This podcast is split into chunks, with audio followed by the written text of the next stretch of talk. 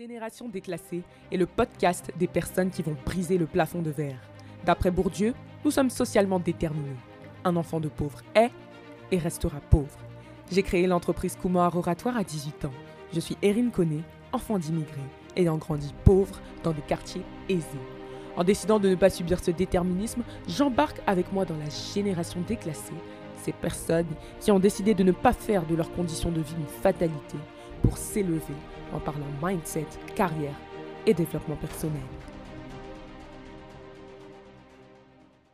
Hello, hello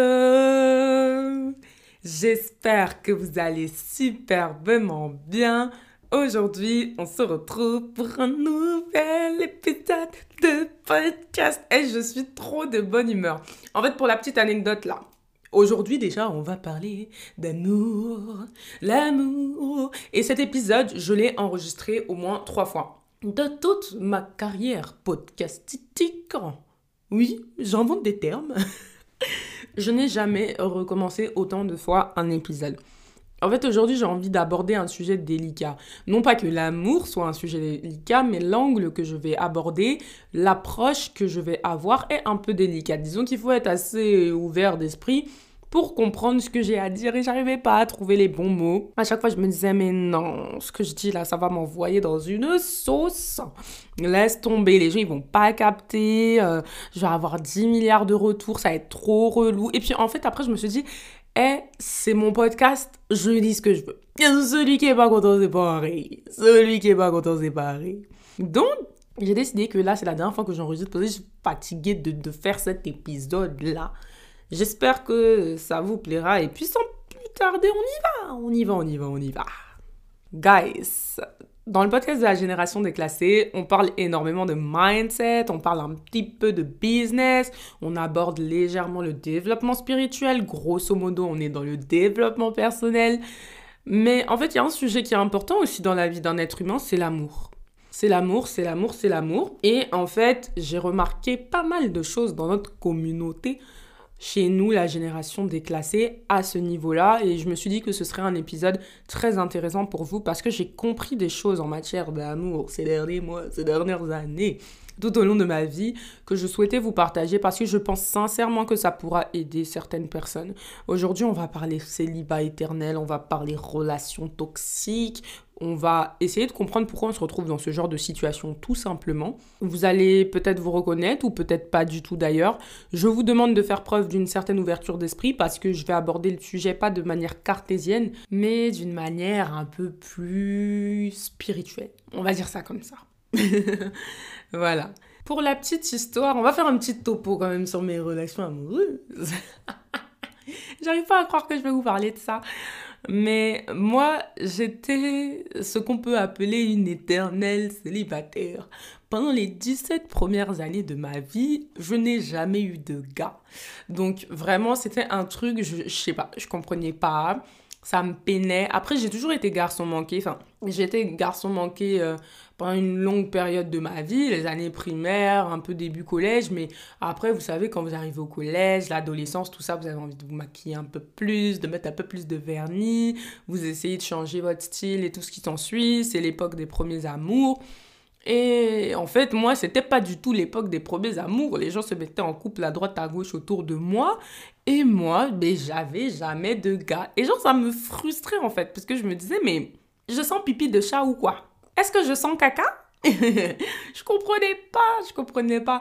Et étant donné que j'ai grandi dans un environnement aussi assez blanc, avec des personnes blanches majoritairement, bah, être noir, c'était archi pas à la mode, c'était archi pas hype. Et du coup, bah, on nous regardait encore moins, quoi, les quelques noirs qu'on était. J'ai le souvenir de m'être dit au lycée quand même, parce que je m'étais fait la remarque, que dans mon lycée, aucune des personnes noires, et pourtant on était mille hein, dans le lycée, n'était en couple avec une personne du lycée. À chaque fois qu'il y avait des noirs qui étaient en couple, ils étaient en couple avec des personnes en dehors de l'établissement. Et donc, euh, je me disais, mais tu vois, c'est un truc de ouf. Donc, pendant longtemps, je pensais qu'en fait, j'étais pas en couple parce que j'étais noire. je, me disais, bah, ça doit être ça. Et puis, même euh, parfois, les camarades de classe euh, le faisaient savoir. Enfin, en gros, pour eux, dans leur imaginaire, c'est c'est pas concevable d'être avec une personne noire. Enfin, ils s'imaginent tous avec une personne blanche, ils ont un standard de beauté blanc et même pas que les personnes blanches. Hein. C'était pareil pour les personnes euh, d'autres origines ethniques. Donc euh, nous, voilà, on était les bons potes, hein, les bons copains-copines. En plus, je vous raconte pas, c'était l'époque de la mode des fatous, donc j'avais une image de fatou, de, sauvage, etc. Enfin bref, le stéréotype laisse tomber de la femme noire. Et donc, euh, c'est quelque chose qui m'a beaucoup peiné parce que je me disais, mais pourquoi moi, on veut pas m'aimer? En plus, après, j'ai eu des expériences amoureuses vraiment rocambolesques parce que moi, j'étais madame friendzone à moi. non, si c'est friendzone, là, on m'a friendzoné. Non, laissez tomber. Juste aujourd'hui, vraiment, j'étais l'enfant de la friendzone. Ah non, si la friendzone avait accouché, c'était moi. Et de toutes les manières, même... Moi, ma friendzone, là, on peut même pas dire c'était une friendzone parce que je ne... En fait, c'était même pas la peine de dire à la personne que j'étais fan. Fan chez les Ivoiriens, c'est dire euh, fan, enfin amoureuse et tout. Parce que je savais déjà, en fait, que c'était pas réciproque. Quand quelqu'un t'aime bien, tu le sais. Quand quelqu'un ne t'aime pas, tu, tu le sais aussi. Mais bon, à l'âge de 17 ans, j'ai enfin rencontré quelqu'un. Et donc, j'ai eu euh, mon premier copain l'année de la terminale, euh, l'année 17-18 ans. Donc, j'étais un peu soulagée parce que je me disais, ah oui, quand même, euh, quand même, quand même, quand même. Ah oui, il était temps. Et donc, bon, en soi, c'est une relation qui s'est bien passée, en global. Et puis, et puis après, ça s'est terminé. Bon, par contre, ça s'est mal fini. Mais la relation en elle-même s'est bien passée. Après ça, j'ai pas eu spécialement envie de me remettre en couple pendant, euh, pendant, pendant des années. Et puis après, bon, il y a eu les petits crèches par-ci, par-là. Mais encore une fois, euh, c'était des crushs à sens unique. C'était la friend zone. Donc, ah, mon cher. D'ailleurs, même, je me rappelle qu'un jour, j'en avais parlé dans un live sur Instagram. Et il y avait un abonné qui m'avait dit Quoi? Une fille qui se fait friendzone, jamais. C'est toujours vous qui nous friendzonez. Sinon, nous, uh, uh. j'avais dit, ah, mon cher, c'est que toi, tu n'es pas tombé sur les morons dont moi j'étais fan. Hein. Tu, toi, tu n'es toi, tu n'es pas tombé sur les gars que moi j'aimais. Sinon, on se fait friendzoner fort et puis ça tape correctement. Donc, de mes, aventures, j'ai quand même compris qu'est-ce qui n'allait pas et qu'est-ce qui faisait euh, que je n'étais pas en couple. En fait, c'est aujourd'hui que je comprends ça. En mentorat, quand mes mentorés viennent, que ce soit au bureau ou qu'on fasse les séances en visioconférence, souvent on aborde le sujet de l'amour en fait, parce que ça fait partie de la vie. En mentorat, avec mes clients, on parle de mindset, on parle d'état d'esprit. Donc, pour parler de mindset, bah, forcément, on aborde plein de sujets, dont l'amour. C'est pour ça que je vous fais un épisode de podcast sur ce sujet, puisque c'est un sujet qui revient souvent. Et je me rappelle que j'avais une mentorée qui me disait qu'elle avait été en couple dans une relation pendant un bon moment pendant plusieurs années et que la relation s'était finie et que jusqu'aujourd'hui en fait elle comprend pas pourquoi ça s'est fini parce que elle avait vraiment euh, l'impression d'avoir tout bien fait que tout s'était bien passé etc et elle dit bah je sais pas j'ai tout fait pour que la personne soit bien pour que le couple soit bien. Mais en fait je me rends compte que bah non en fait vu que finalement ça s'est terminé. Donc qu'est-ce qui n'a pas marché? Et aujourd'hui, maintenant, j'essaye de me remettre avec quelqu'un et j'arrive pas, et je trouve personne autour de moi, il y a personne qui m'intéresse et tout ce qui s'ensuit. J'ai limite envie de, de, changer d'horizon pour aller à la rencontre de nouvelles personnes. Et en fait, je lui ai dit, mais est-ce que tu as vraiment envie de te mettre en couple avec quelqu'un?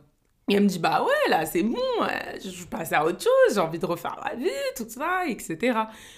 Mais je me suis rendu compte d'une chose, c'est que, en fait, non.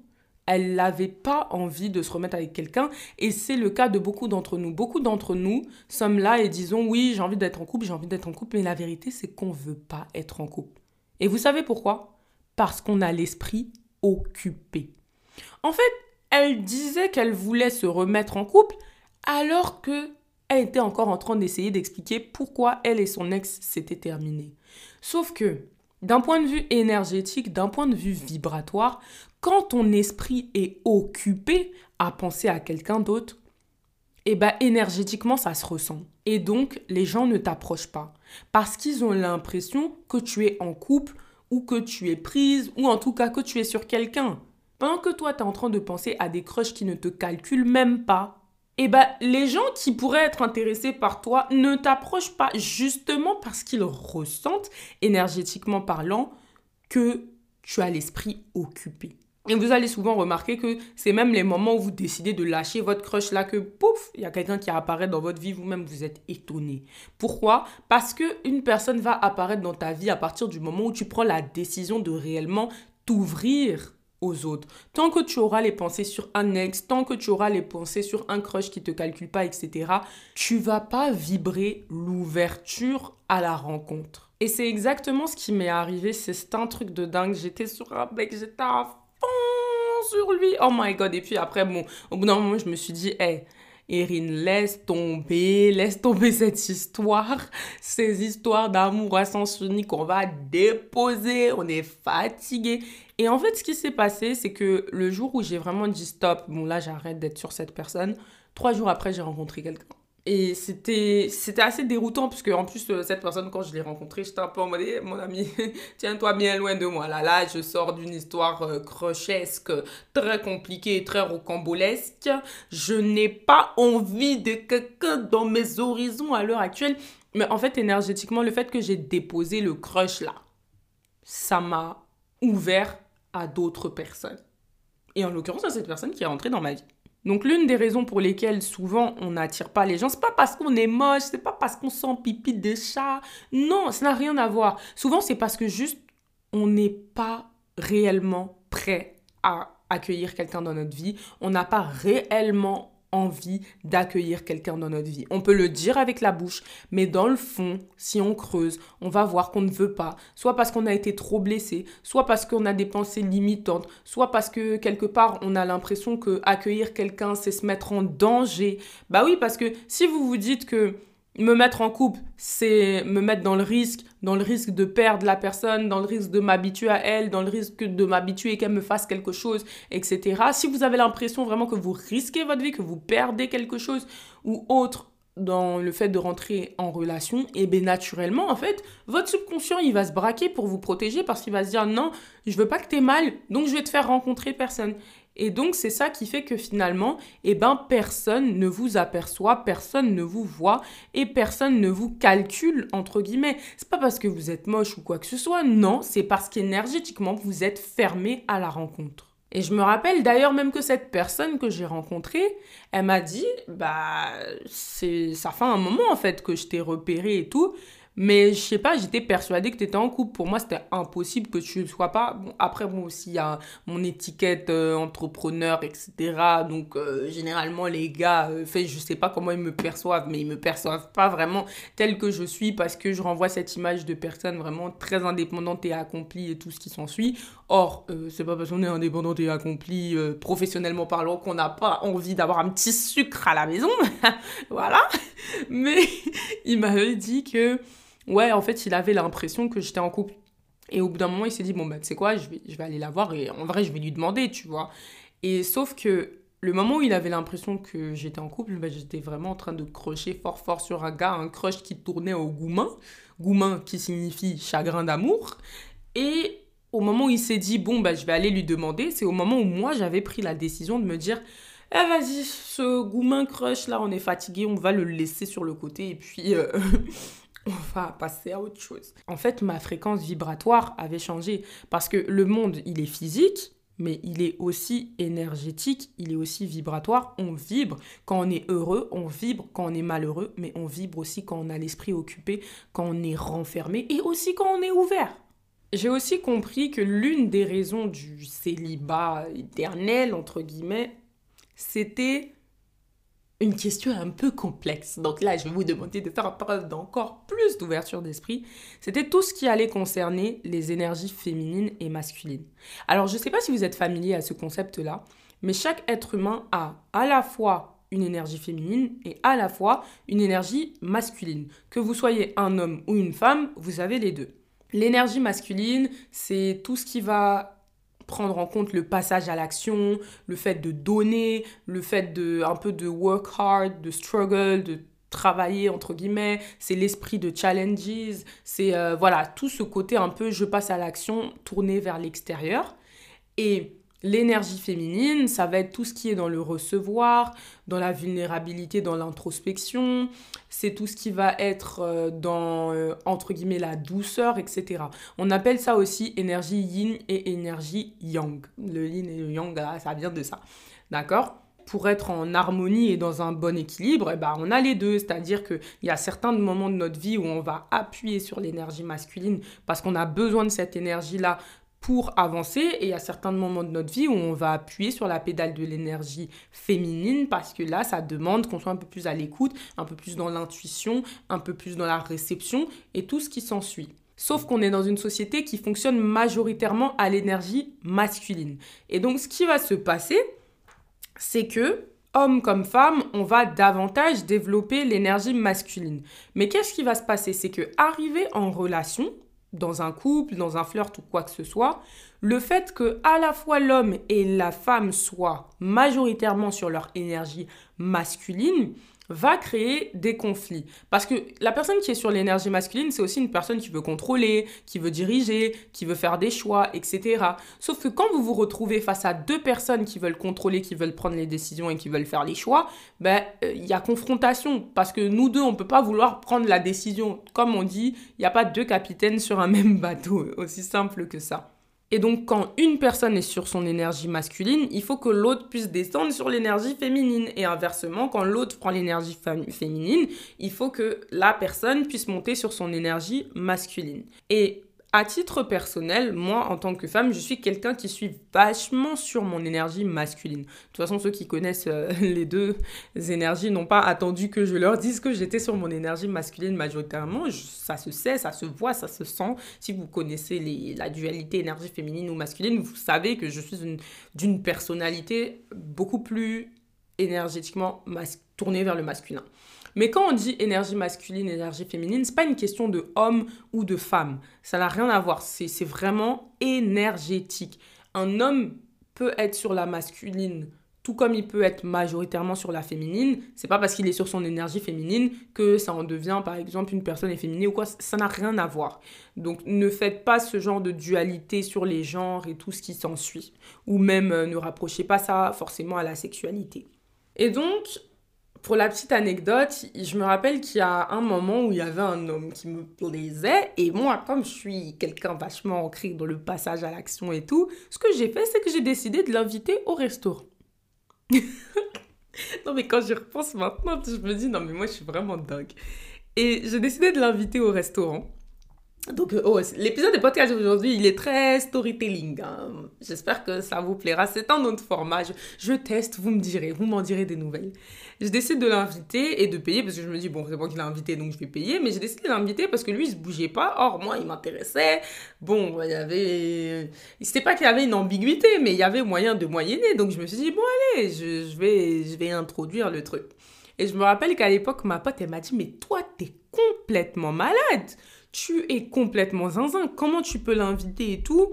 Euh, Erin, t'es trop sur ton énergie masculine en fait. Genre, calme-toi, laisse la personne, elle va prendre les devants et tout. Et moi, j'étais en mode, mais écoute, euh, il me plaît, euh, je le fais. Enfin, c'est tout. Il faut pas se poser 10 000 questions. Genre, c'est. Enfin, pour moi, c'était pas grave en fait. C'était rien du tout. Sauf que j'ai compris que bah, ça crée un profond déséquilibre. Pourquoi? Parce que finalement, cette personne s'est retrouvée du coup dans l'énergie féminine puisque c'est elle qui a reçu l'action. Et en fait ça a créé un déséquilibre. Et donc ben ça pouvait pas aller quelque part parce que énergétiquement en fait il y avait un problème. Parce que la personne elle, est davantage une personne sur énergie masculine. Et moi je suis venue avec une action de type énergie masculine. Donc en fait entre guillemets ça fait un peu peur. Ça fait un peu peur aux hommes. On va dire ça comme ça parce que ils vont se sentir inutiles dans le sens où un homme, pourquoi il aime payer le repas, pourquoi il aime inviter, etc. Parce que ça le conforte dans sa virilité. Pourtant, ça ne veut pas dire grand-chose, pas parce que euh, t'es invité que t'es pas viril, mais bon, nous sommes dans une société hétéronormée, donc c'est un fait. Je vais pas prendre des pincettes pour vous parler dans cet épisode de podcast. Euh, je sais qu'il y en a qui vont me sortir des discours euh, féministes en me disant oui, mais non, mais ce que tu dis, c'est hyper, je sais pas, je, je sais même pas jusqu'où ça peut aller, sexiste ou quoi ou quoi. C'est rien à voir, franchement rien à voir. C'est pour ça que je vous dis d'écouter avec de l'ouverture d'esprit. Mais je vous explique juste un fait. un fait qui est véridique et que j'ai expérimenté. C'est mon podcast, je raconte ma vie, donc je vous partage. À l'inverse, avec euh, la personne que j'ai rencontrée dernièrement, là, ce qui s'est passé, c'est que bah, du coup, comme on me disait tout le temps, Erin, t'es trop sur la masculine, t'es trop sur la masculine, redescends comme toi, j'ai décidé d'être beaucoup plus sur l'énergie féminine. Et cette personne m'a a voulu m'inviter, tout simplement, m'a au resto et m'a dit, bon, bah, enfin, tu veux manger où? Et je lui ai répondu, choisis. Alors que moi, non, moi, c'est-à-dire que j'ai l'habitude de tout organiser, tout cadrer, tout orienter et tout ce qui s'ensuit. Et bien, vous savez quoi? Juste le fait que j'ai lâché prise et que j'ai laissé la personne choisir, et ben, il était super content. Et il était en mode, ok, il n'y a pas de souci, tac, tac, tac. Il a organisé son truc, euh, carré, net, bingo. Vraiment trop content. Il se sentait utile, il sentait qu'il avait un apport dans ma vie et c'était nickel comme ça. Et en fait, c'est à ce moment-là que j'ai compris ce que ça signifiait énergie féminine et énergie masculine. Sauf que même sans le savoir, on est souvent pour les femmes, en tout cas, je sais qu'il y a plein d'hommes qui écoutent mon podcast aussi, mais je vais, vu que je suis une femme, je vais vous parler de ça, mais vous-même, vous allez vous reconnaître dedans. Les femmes, on est souvent sur l'énergie masculine et en fait, c'est pas attirant. Ça veut pas dire qu'une femme n'a pas le droit de struggle, ça veut pas dire qu'une femme n'a pas le droit de travailler, ça veut pas dire qu'une femme n'a pas le droit d'être une bosseuse, une challengeuse, etc. Mais dans les relations amoureuses, en fait, euh, quand on se comporte dans un couple comme dans son business, ça ne marche pas. Et ça, je vous le dis d'expérience parce que j'avais tendance en fait à percevoir les relations amoureuses comme un objectif à atteindre, tout comme j'ai des objectifs à atteindre dans mes business en fait. Mais sauf que dans les relations, ça ne fonctionne pas comme ça du tout. Et l'énergie féminine et masculine, ça se retranscrit aussi dans le physique, dans la démarche. C'est-à-dire que une femme à énergie masculine, elle a beau s'habiller euh, comme une femme, euh, se mettre en valeur, mettre de belles robes, de belles jupes, de belles tenues, se maquiller, se coiffer comme elle en a envie, on ressentira qu'elle est malgré tout pas sur son énergie féminine de par sa démarche, de par sa manière de s'exprimer, de par euh, sa manière de se tenir et tout ce qui s'ensuit. Par exemple, moi, je suis quelqu'un, j'ai des pas forts. Je marche en mode doum, doum, doum, doum, doum. Mais je marche d'un pas déterminé. Et même en talon. Un truc tout bête, hein. Mais quelqu'un qui manque de souplesse, c'est quelqu'un dont l'énergie est bloquée. Bah voilà, une femme qui est sur son énergie masculine, elle a souvent son énergie qui est un peu bloquée quand elle est majoritairement sur celle-ci. Et donc ça se ressent en fait. C'est des trucs que les gens n'arrivent pas à verbaliser, que les gens n'arrivent pas à expliquer, mais qu'ils ressentent réellement. D'ailleurs, même le jour où j'ai rencontré euh, la personne dont je vous ai parlé tout à l'heure, ben, ce jour-là, j'étais grave sur mon énergie féminine. Là, je m'en rends compte. Parce que c'était un jour où vraiment je m'étais mise euh, en flic, etc. Parce que de base, c'était un euh, une petite soirée, là, une petite soirée bien sympathique. J'étais sapée, make-upée comme il faut. Et j'étais carrément dans le lâcher-prise, en fait. J'étais vraiment... Euh, enfin, c'était pas du tout la Erin que vous connaissez, la Erin qui travaille, la Erin qui bosse, etc. Pas du tout. J'étais j'étais femme.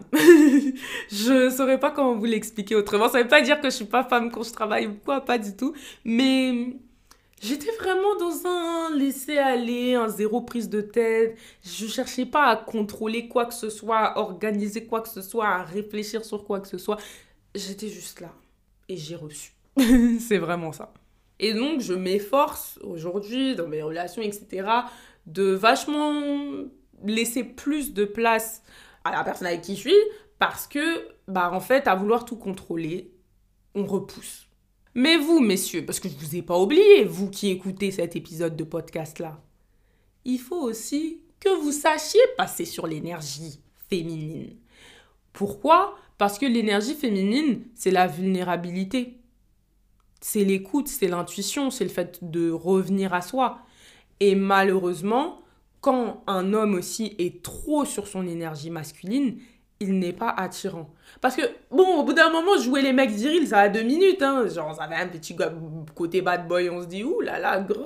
Mais euh, après, quand euh, il faut euh, parler, apprendre à se découvrir et tout, et que tu as une personne qui est complètement fermée, qui est complètement bloquée, et qui ne fait pas preuve de cette énergie féminine là, bah ça, ça revient au même en fait. Il y a un problème parce qu'il y a déséquilibre chez la personne, donc il y a déséquilibre entre les deux personnes.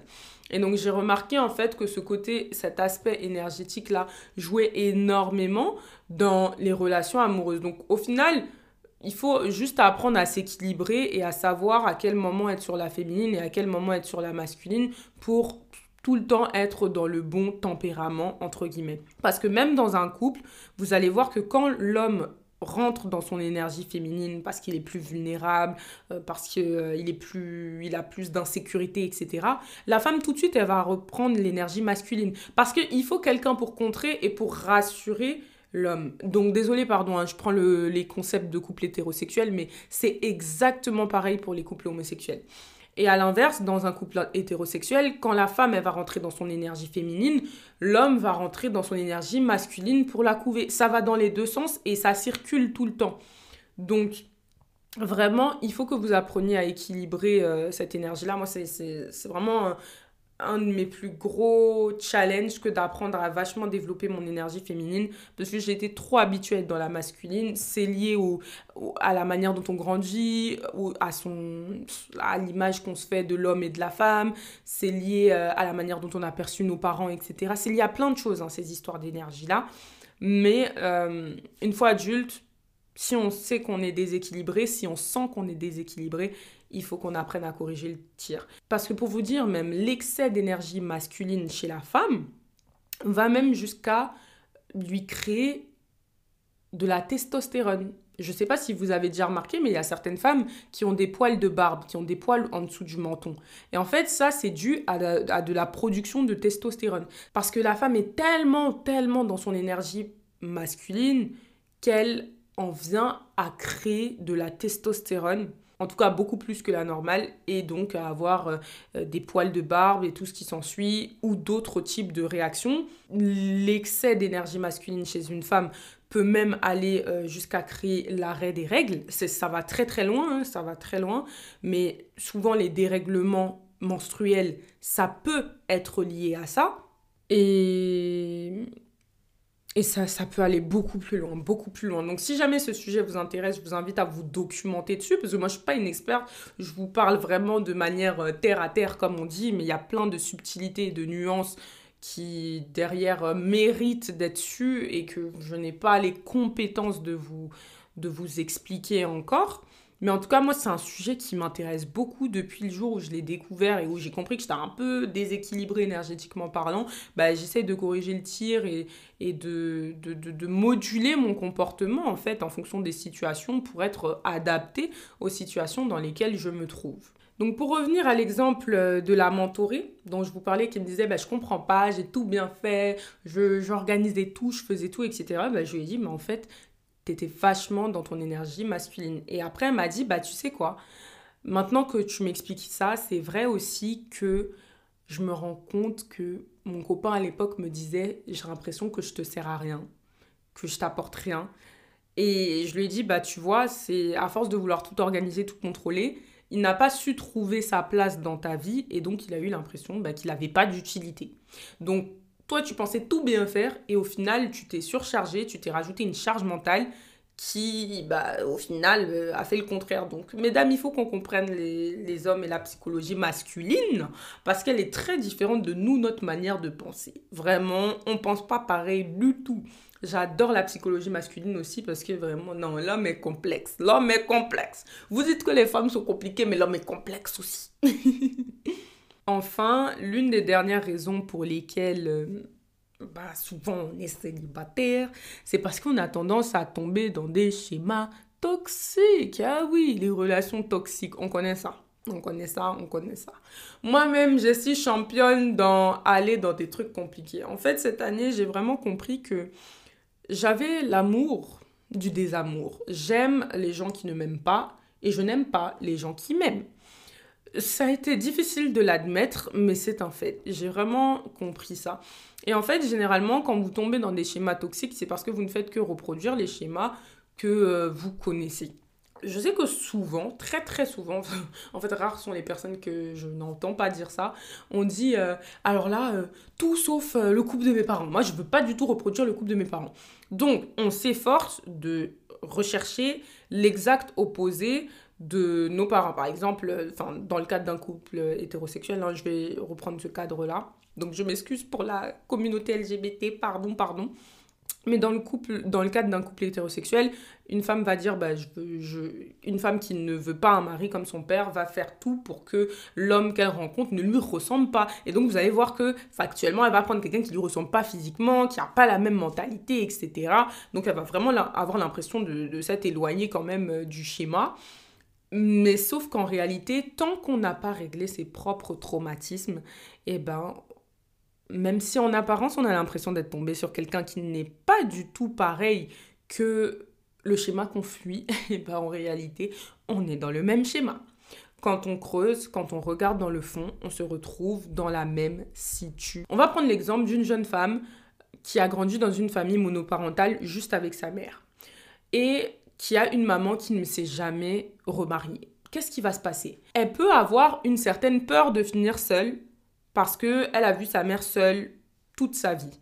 Donc qu'est-ce qu'elle va faire? Elle va aller chercher l'amour d'un homme pour venir combler un manque qu'elle a chez elle. Et en cherchant cet amour-là, elle va aller tomber sur des gars des bacs à sable, mais des gars du n'importe quoi, parce que pour elle, être avec quelqu'un est d'une urgence absolue et, et même plus important que être avec quelqu'un de bien en fait. Et donc, elle va se dévaloriser parce qu'elle va se dire, hey, écoute, j'ai juste pas envie de finir seule. Donc, si lui et moi, on s'aime bien un minimum, même si ça se passe pas trop bien, je vais aller dedans. Donc, en apparence, elle aura l'impression de fuir le schéma de sa mère en se disant, ah ben, moi, je suis avec quelqu'un, moi, je suis en couple. Mais dans le fond, elle va se retrouver dans le même schéma puisqu'elle va se retrouver dans une situation où on la respecte pas et dans une situation où elle n'est pas épanouie. Autre exemple.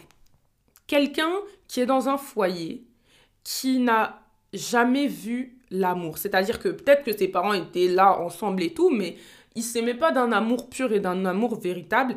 Il ne connaît pas l'amour, il ne sait pas ce qu'est l'amour. Donc qu'est-ce qui va se passer? Eh bien, il va aller chercher quelqu'un qui, en apparence, semble l'aimer, mais qui en réalité ne l'aime pas.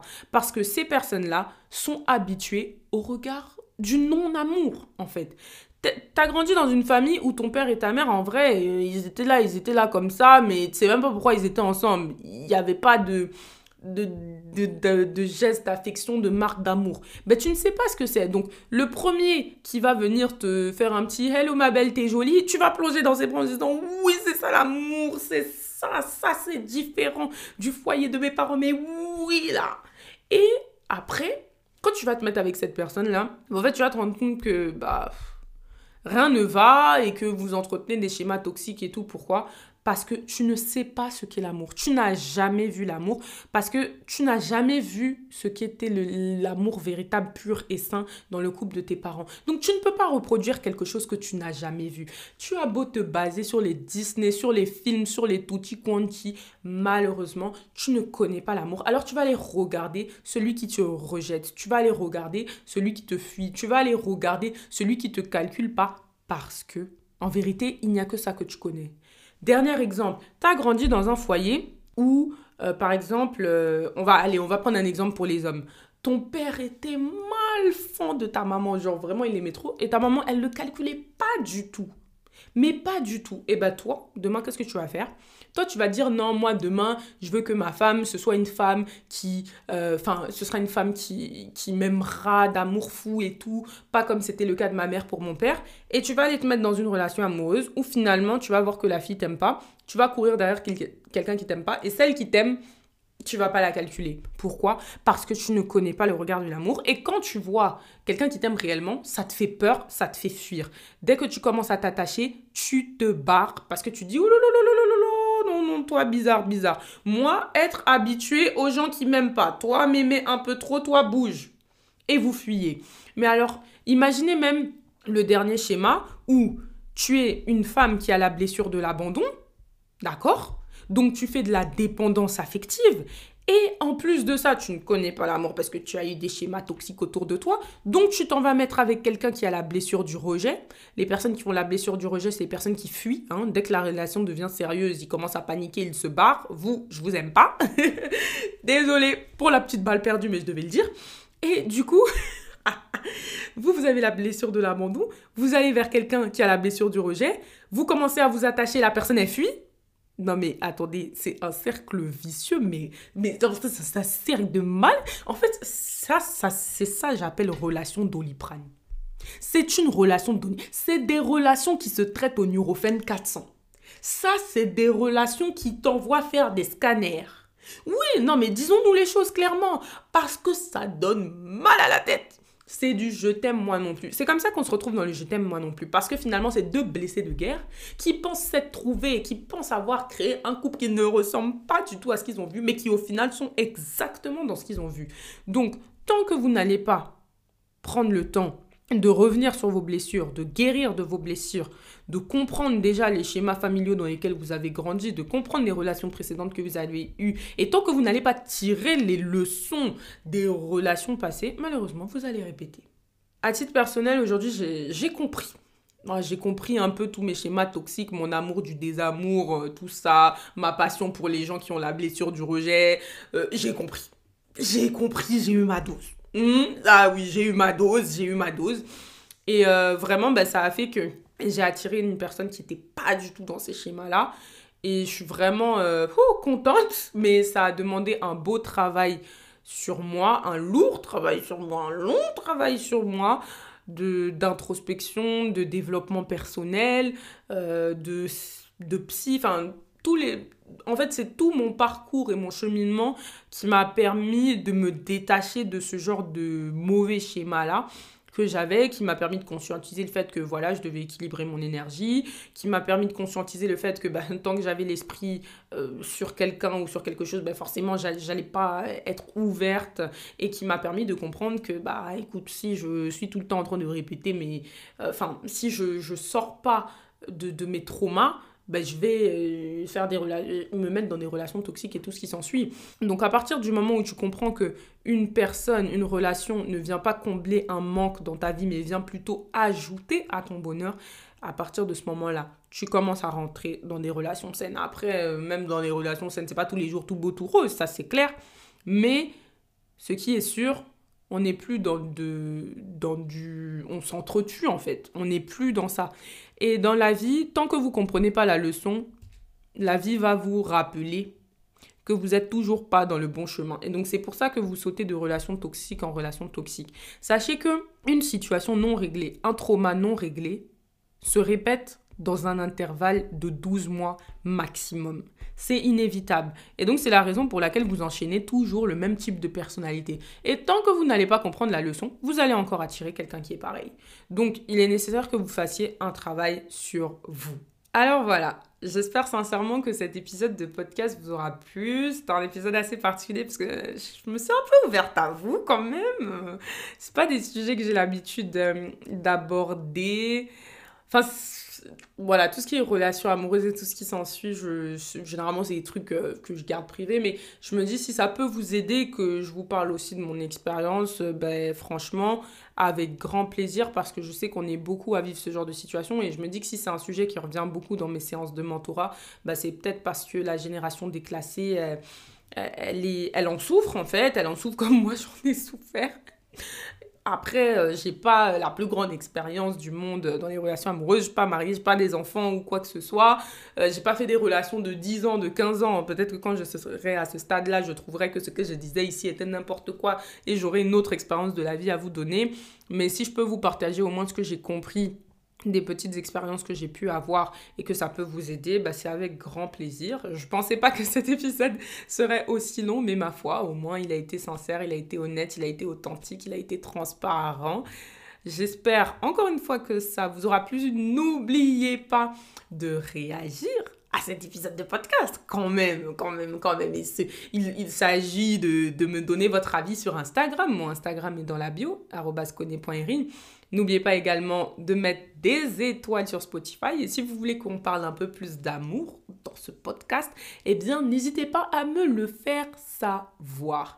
Parce que c'est un sujet que j'adore aborder euh, en privé avec mes amis, tout ça, tout ça. Et en vrai, pourquoi pas? Pourquoi pas en parler ici? Donc je vous fais plein de gros gros bisous. N'oubliez pas de me suivre sur mes différents réseaux sociaux. Et on se retrouve lundi prochain à la même heure, 7h, pour un nouvel épisode de podcast. Bye bye